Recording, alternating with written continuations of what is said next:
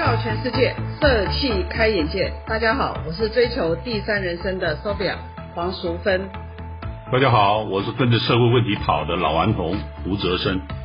我们没有字正腔圆，也没有华丽配乐，更没有哗众取宠的议题，只是想要利用这个机会，真真实实的将对社会企业的现象与观察和营运经验，透过 Podcast 来传达。欢迎来到社创波波。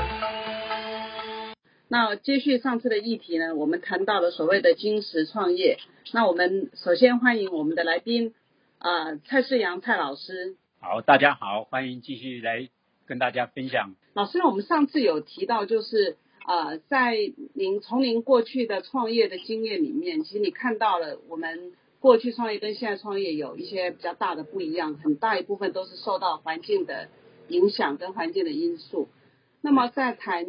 金石创业的那个概念里面呢，我们也稍微提到了呢。金石创业它很重要的是用最快的速度去找到客户的需求，然后把那个产品去做出来。然后呢，更重要的一件事情是要去试看看它的 business model 是不是能够得到认同，或者是会不会被市场 buy in，你才有办法找到自己的立足之地。那这里我想要先请教老师一下，就是所谓的 business model，它到底包括哪一些元素啊？大家都在谈 business model，到底什么是 business model？OK，好，如果严谨的定义，所谓商业模式就是应用商业的方法来创造一些价值，哦，那能够从这个过程当中让利害关系人都受益，透过你的这个商业的模式去运作之后，让这个模式能够持持续的运作，能够创造所有在这个过程当中的利害关系人都能够得到价值。OK，那我这里就听到两个我又不会的东西了。什么叫做商业的方法？商业方法的话，基本上就是说你能够一个是提供提供者，一个是需求者，中间做一些交换或交易的活动，这个商业的交换、商业的活动。那这个商业交换活动就让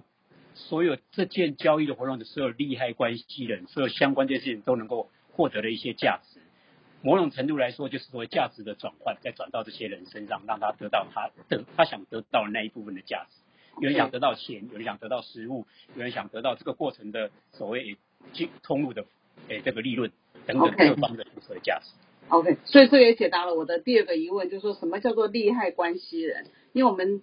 上课也常常在讲，因为可能太太简单了，所以大家就直接跳过去，都以为自己知道什么叫做利害关系人。那我们有时候在谈利害关系人的时候，它的英文哦，跟有一个英文字其实很像，它叫 stakeholder 嘛，哈。对。那有另外一个就叫做 shareholder。对。那我们我的理解当中是我们是先知道什么叫做 shareholder，就是股东，然后到后面才出现了啊 stakeholder 这个字。那这两个为什么会有这样子的演化？老师可不可以也顺便跟我们解释一下？嗯，基本上股东这个消耗的来讲，基本上它只是很单纯，我出了一部分的诶那个资源进去，得到我的部分，那就是消耗的股东。那如果 stakeholder 就是利害关系人，这个就不一样，因为利害关系人你要了解，不是所有利害关系人都是正的面的，就是说有些利害关系人是是对你想去运作的事情是有阻碍的。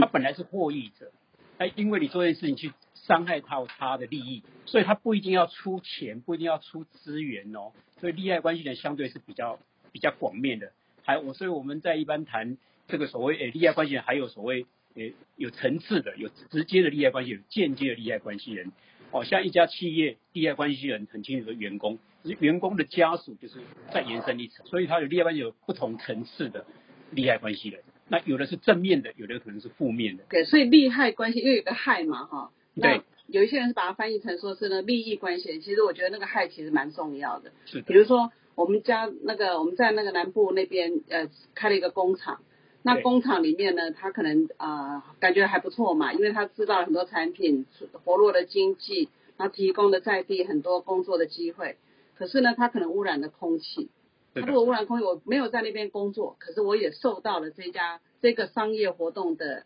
影响，所以我就是变成他的利害关系人。这样子的话，企业家他在企业主他在经营一个企业的时候，其实他如果要想很多的话，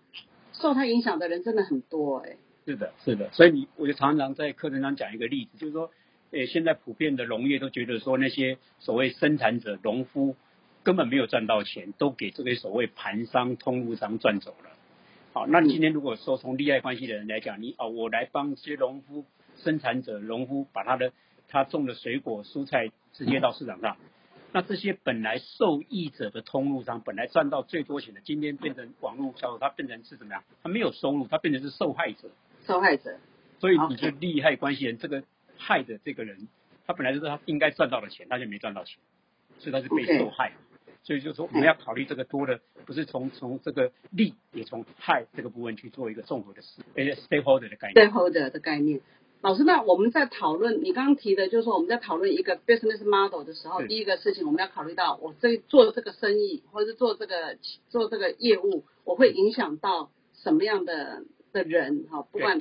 包括你看得到的跟你没有看到的。那我们在谈金石创业的时候，它会有哪一些比较？重点的利害关系，对创业很清楚，他就是他的目标客户，他的潜在客户是谁，所以那是他最直接的第一个 priority 最优先的所谓利害关系人，因为他没有，其他都是没有，必须很清楚去交代他所谓他的目标客户。可是金石创业又有一个很特别的部分，跟一般的我们的创业的思维不太一样的部分，就是说，我们一般的创业就是很清楚，你已经大概。搞定了你的目标客户，我的目标是年轻人，我的是诶某一种族群的某一个很清楚的 segment 的那一块。可是金石创业，他还在找寻，还在还在找寻他的目标客户，所以他不是先搞定他的目标客户。一般常常说，我们先找到你所谓你的锁定你的金很清楚的目标客户，那个 c 那个 customer segment 那块很清楚。可是金石创业是在还在找。他到底哪一个是才是他的所谓 customer segment？他都还在寻找，因为我刚才传到后面一个，他想找到一个他可以活下来的条件。他可能是 A 第一个 A 是他的 customer segment，可是他找了半天之后活不下来，他可能就转成 B 这个 segment，可能是 C 才是真正可以让他活下来的这个 C 的这个 segment。所以它本身是一个诶是一个变化的，所以其实创业不像我们一般创业那么样的诶专注，那么样的的的诶聚焦在。呃，focus 在呃呃产品，focus 在客户，没有，它都是在变动，它唯一就是在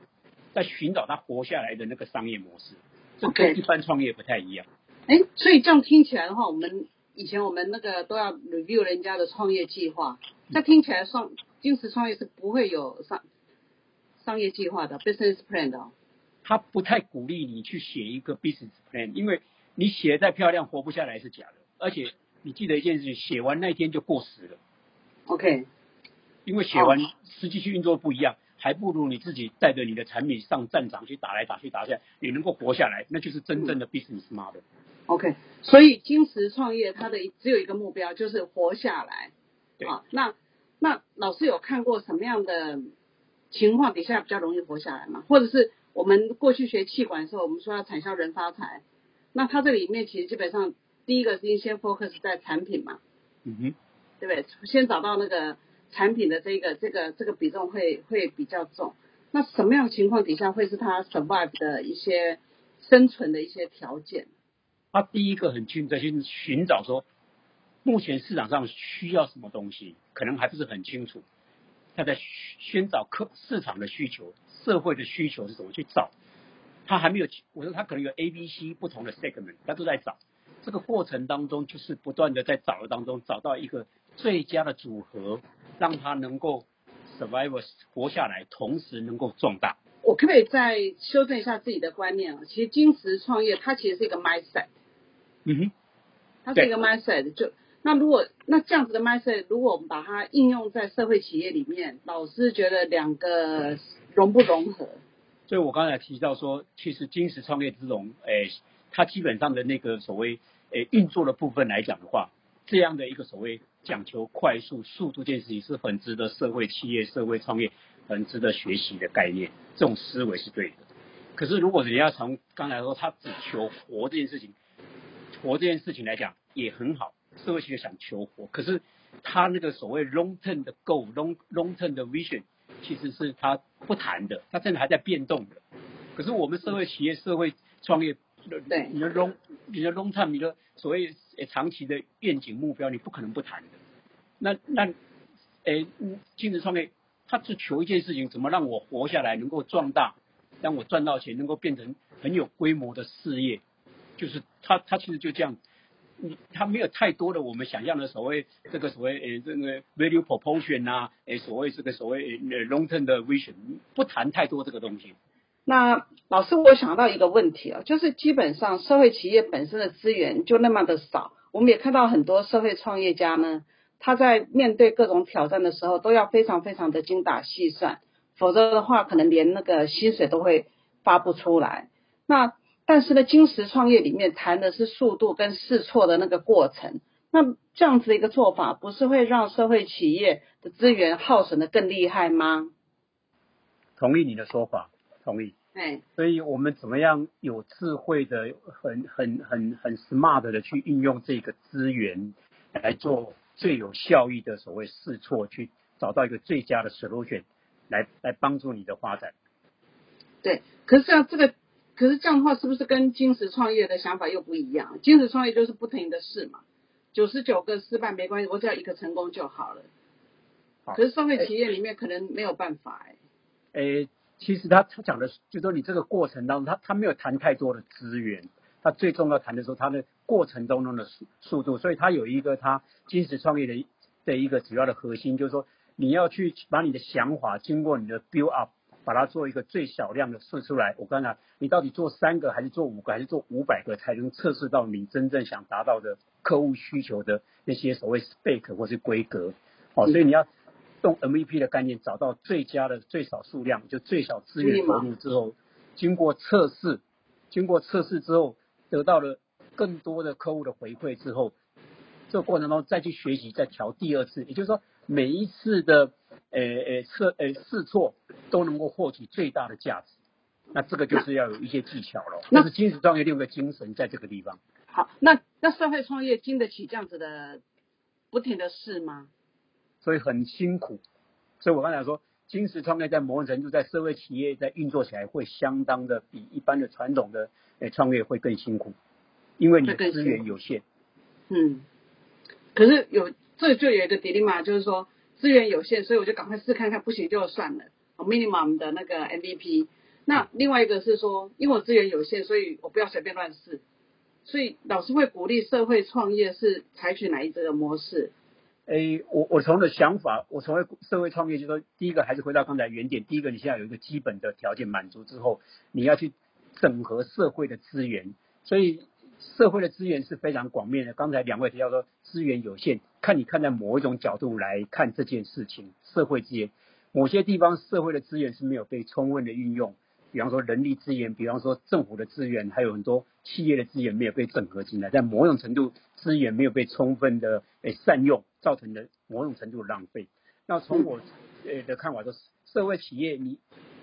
不用太急着去像诶所谓嗯这个嗯金石创业这样的概念快速的去转动。有些是这个，因为社会企业是一直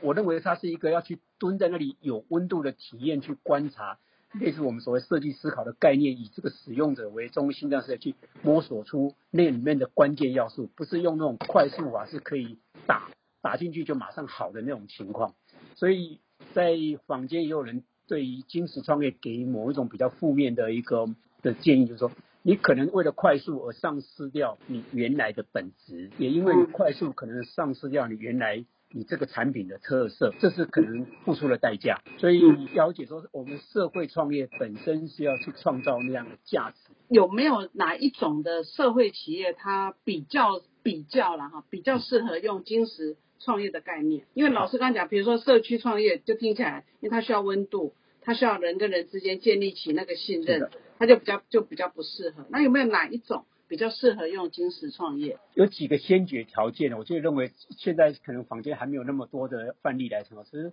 金石创业它其实是非常适合在所谓科技业产业里面，有时间压力、有速度的压力、有竞争者的压力，想快速一举成名这样的一个所谓压力跟它的要件在里头。那社会企业并不是这么急就章，能够马上一下去就好的这种所谓快速的方法。所以，我我我自己的认为说，金石创业要真正善用到社会企业、社会创业的话，其实还要做一些转化，那个思维是不太一样的。所以我个人认为，嗯，他可以把经济创业的那个精髓的部分，那个快的这件事情、速度的事情，要适度的放到真正的社会创业里头去，让它发生，快速的整合资源，快速的去运作，那诶，创造出真正一个社会需求的价值出现，不是利益的出现，是价值的出现。哦，那个观念你要把它转换过来，才能够真正诶把。所谓金石创业的这个内涵放到社会企业来，社会创业来做诶运作，所以我们的社会创业的人要为什么要进入社区、进入去场域里头？重点就在你要比客户更了解客户的需求，你才能够知道他的回馈到底是对还是错，是有益还是对你来讲是无意义的。老师，那个我觉得在社会创业里面哈，社会在社会企业里头，它跟它很多的情境其实。我们我们讲说，在一般商业里面，你可以来来回回。我这个东西卖不好，你没有人买，我回来修正以后，我下次推出第二版不好，我再推出第三版。必要时候甚至可以换一个品牌，或者是另外再换一家公司。可是谈到社会企业的话呢，因为我们要造福的是那个社会社，我们或者是照福德森老师说的，叫做 third party interest，第三对象的的福祉。如果用这个概念来看的话，其实。那个是没有办法来来回回的，你一次没有成功，他他可能就不会有第二次了。所以这里就让我们想到说，你身为一个社会创业家、社会创业者，你本身对你想进入的场域，你要有更多的一些呃，算是准备跟体验跟专业的知识进去，你才能够逐一的一步一步的去把你所提供的价值，让你的所谓目标客户、目标的呃族群能够被他。收到，这这个过程当中是要有一些过程的，你不可能从天空掉下去之后让他觉得说他很惊讶，或怕他都很高兴的接受你，你要有这种所谓，因为你面对的是人，你不是对的是一个没有温度的机器设备，不是的，所以你对于社会创业家人更需要有人这种，诶这种诶人认知的体验的这种诶算是准备。其实我觉得我在看这两种啊。就一般的科创，它很容易去运用那个金石创业的概念，就是从速度，从它从 design thinking，从那个快速的回应客户的需求。但是在社会创业里面，我觉得宁愿慢，然后一步一步扎扎实实的往前走。你要再回过头来，从头再来过，我觉得那个那个的纠结可能会比较大。我不知道老师同意我的这个观点吗？就是我社会创业，我觉得速度。很重要，但是呢，它真的不是目标。我我觉得社会创业，我会给这样的呃团队这样的人，社会创业家有一个这样的，还是回到那基本原点，不管你再怎么慢，再怎么快的速度，都同样，你要先活，你要活下来，你要先能够照顾好你自己，之后你可以慢没关系，可是你自己要活下来，因为毕竟你的资源有限，你在这个有限的资源当中，怎么让你活又能够往前走？我觉得这是社会创业家其实在内心过程中最大的挑战。今天花了一些时间，我们去厘清了金石创业跟社会创业，或者是说社会创业跟其他的创业有一些什么样的不一样的地方。那我们其实非常非常呃，学会呢非常鼓励大家能够去找察觉到社会的需求，然后用不同的手段跟方式来解决，或者是来面对这些社会需求。那我们也在这个过程里面，我觉得我们也需要从各种不同的角度去做学习。我们要跟金石创业学速度，我们可能也需要跟那个行销去学怎么样去察觉真正的 value proposition 价值主张在哪里。我们可能也要以以我自己的背景来讲，从人力资源的角度来谈，我们怎么样能够去满足我们的伙伴他们对于。这个使命中间的一个啊满足感，跟他的跟他的的期待，所以